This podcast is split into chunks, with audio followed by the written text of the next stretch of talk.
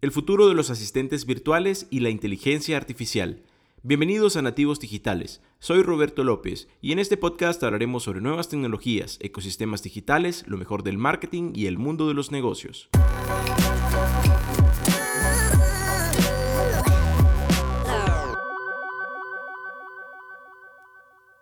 Ok Google, ¿qué puedo pedirte?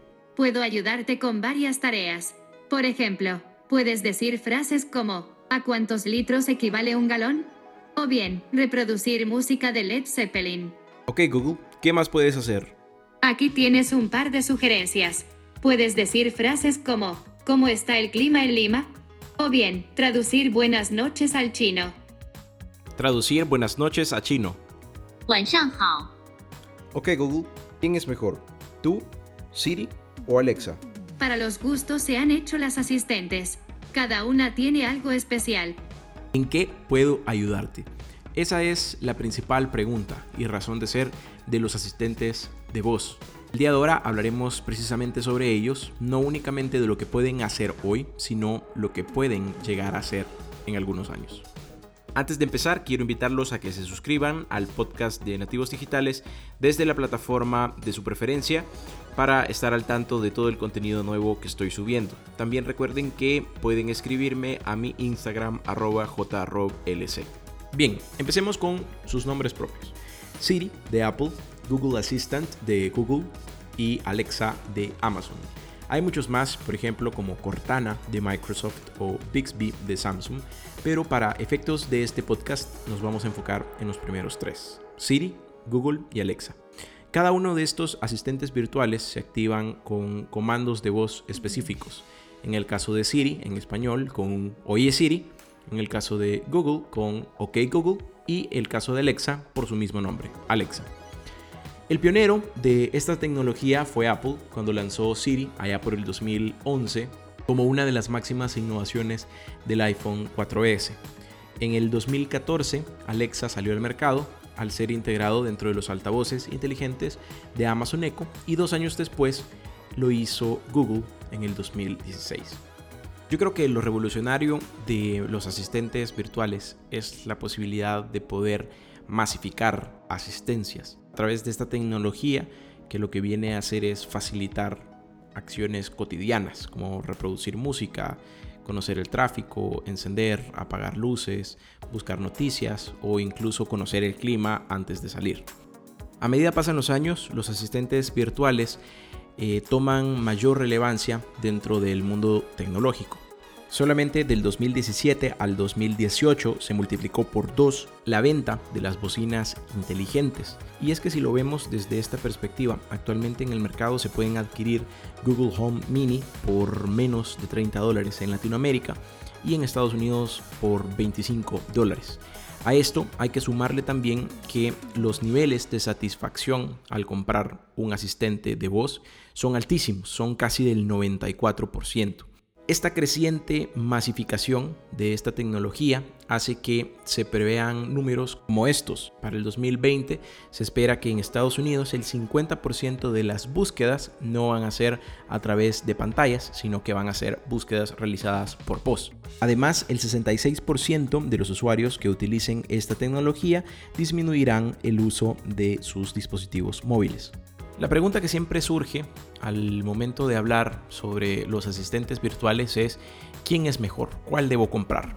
Eh, yo creo que como bien lo decía Google al inicio del podcast, cada uno tiene algo especial. Por ejemplo, Siri, al estar integrado dentro del ecosistema Apple, es la que te permite hacer acciones directas con las aplicaciones. Por ejemplo, como hacer publicaciones en alguna red social, activar Shazam o abrir alguna aplicación que ya esté instalada dentro de tu celular. Siri, a pesar de ser el asistente virtual pionero en el mercado, considero que versus Alexa y Google se está quedando un poco atrás, un poco desfasado. Ya entenderán un poquito más adelante a qué es lo que me refiero. En el caso de Alexa, es un asistente virtual enfocado un poco más a usos caseros. Estar integrado con Amazon lo convierte en el asistente que más te ayuda o incentiva a realizar compras. Obviamente conoce tu historial de compras y esto ayudará a que más adelante pueda sugerir posibles recompras con muchísima más asertividad. En el caso del asistente de Google es el rey de la información. Es especialista en hacer búsquedas y se considera como el asistente que tiene más integraciones y conectividad con otras aplicaciones y dispositivos. Cuando me refiero a que Siri está quedándose un poquito detrás de Alexa y Google, lo digo no por la capacidad de lo que puede hacer hoy, sino por la visión a futuro de lo que puede llegar a hacer. Se los explico con este ejercicio. Oye Siri, mi color favorito es el azul. Mi color favorito es... mm, No sé cómo se dice en tu idioma. Es como que verdoso, pero con más dimensiones. Ok Google, mi color favorito es el azul. Muy bien, recordaré que dijiste mi color favorito es el azul. Como pudieron escuchar, Google se está enfocando no solamente en resolver comandos o acciones específicas, sino aprender de cara al futuro. Yo creo que una de las grandes oportunidades que tiene Siri es potenciar y sacarle un poco más de provecho a la información que adquiere desde el Apple Watch, sobre todo en temas de salud. Em, un dato que puede que les asuste en el caso de Google es que eh, actualmente los comandos de voz que se realizan, eh, Google los graba y ustedes pueden acceder desde su cuenta. Les voy a, dar un link en la descripción de este podcast para que ustedes puedan entrar. Da un poquito de miedo porque tú puedes escucharte eh, todas las, las interacciones que, que has hecho y por ahí aparecen algunas interacciones que ni siquiera eh, se realizaron, pero Google las detectó como posibles interacciones. Pero bueno, ahora hablemos un poco sobre hacia dónde se está moviendo todo este tema de los asistentes virtuales y la inteligencia artificial de cara al futuro tengo cuatro casos muy interesantes de proyectos y prototipos que ya están en camino y que trazan un poco la visión a futuro de estas tecnologías. El primero de estos es integraciones con más aplicaciones. Eh, recientemente, la semana pasada, Google introdujo al mercado nuevas herramientas que van a permitir a los usuarios pedir comida desde distintas plataformas de delivery en Estados Unidos. ¿Se imaginan ustedes llegar a la casa y decir, ok Google, quiero ordenar una pizza para esta noche? Y listo, en 30 minutos llega la pizza.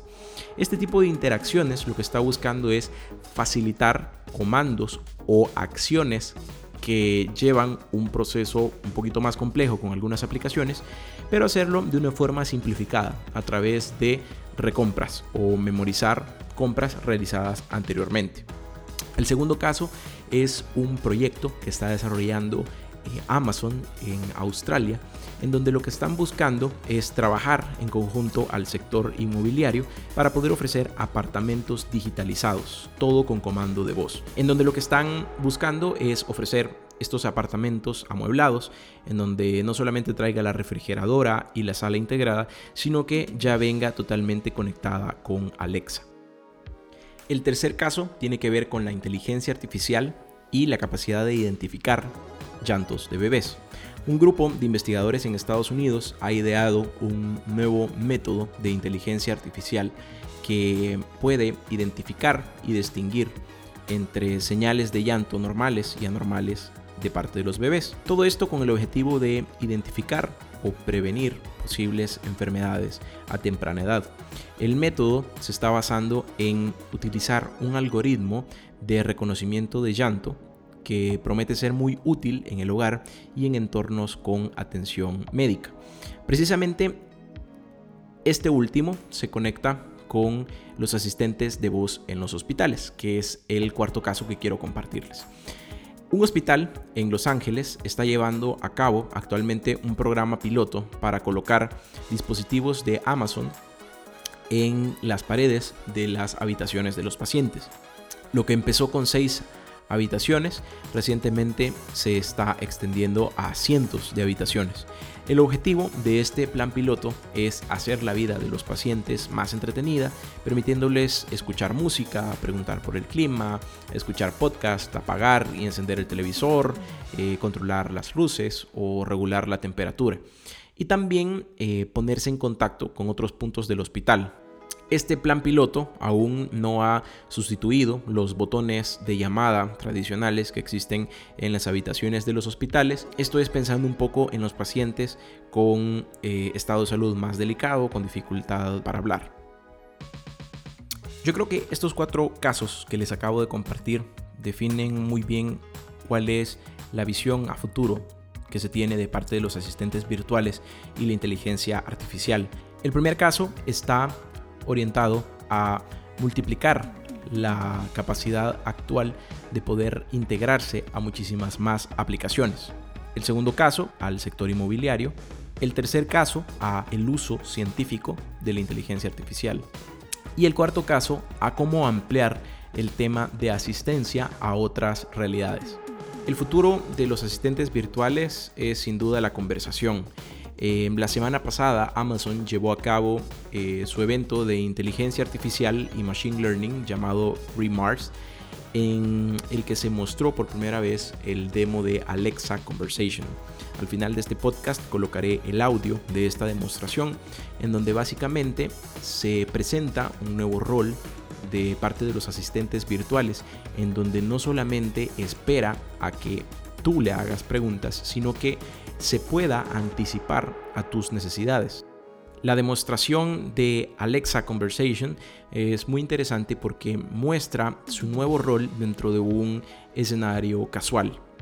Se acerca el fin de semana, se estrena una de las películas que tú has estado esperando. Alexa se anticipa y te pregunta si deseas comprar las entradas, a qué cine deseas asistir, en qué horario, cuántos tickets quieres que compre por ti e incluso hacer una reserva en un restaurante para ir a cenar después de ir a ver la película. Bajo esta perspectiva, los asistentes nos conocerán tanto que se van a anticipar a nuestros comandos, como por ejemplo, Roberto, se acerca el fin de semana, deseas comprar las entradas para el cine, para el estreno de X película, o recomendarnos salir antes para evitar tráfico, o recomendarnos llevar paraguas porque va a llover, o sugerirnos respuestas a correos, em, prever posibles cruces con reuniones, todo sin ni siquiera preguntarlo. El futuro de los asistentes virtuales está más orientado al tema de la conversación y anticiparse a las solicitudes que hagan los humanos. Al final yo creo que lo increíble de la tecnología es que evoluciona cada día y hace que el futuro que todos veíamos en los supersónicos sea cada vez más presente.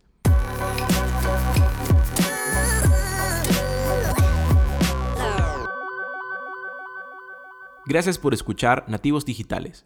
Recuerda compartirlo con tus amigos y suscribirte al podcast para estar al tanto del nuevo contenido. También puedes escribirme a mi Instagram arroba jroblc. Should I book the tickets? Wait, wait, how long is it? Dark Phoenix is 1 hour and 52 minutes long.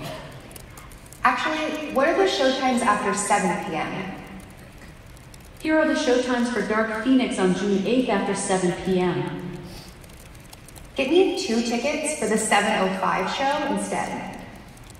Okay, Two adult tickets for the 7.05 p.m. show at Dark Phoenix on Saturday, June 8th at Regal Cinnabar Palace Station will be $21. Should I book the tickets? Yes, please. You will receive an email from Adam Tickets with your tickets. Will you be eating out near Regal Cinnabar Palace Station? Yes, find me a Chinese restaurant. Here are some Chinese restaurants near Regal Cinnabar Palace Station. Tell me more about Mach 32. Here's more information about Mach 32. That looks good. Give me a table at 6 p.m. Okay. You'd like a reservation for two at Mach 32 at 6 p.m. Should I book it? Sure. You will receive an email from Open Table with the details. Would you like a cab to Mach 32? Yes. Get me an Uber. Sure. I'll get you an Uber X for two from home to Mont 32, which will cost about $8. Is that okay? Sounds good. Your Uber X will pick you up at 5.42 p.m. Anything else? Show me the trailer. Now playing the trailer for Dark Phoenix. Ladies and gentlemen of NASA, there's a child in Xavier. Help is on the way.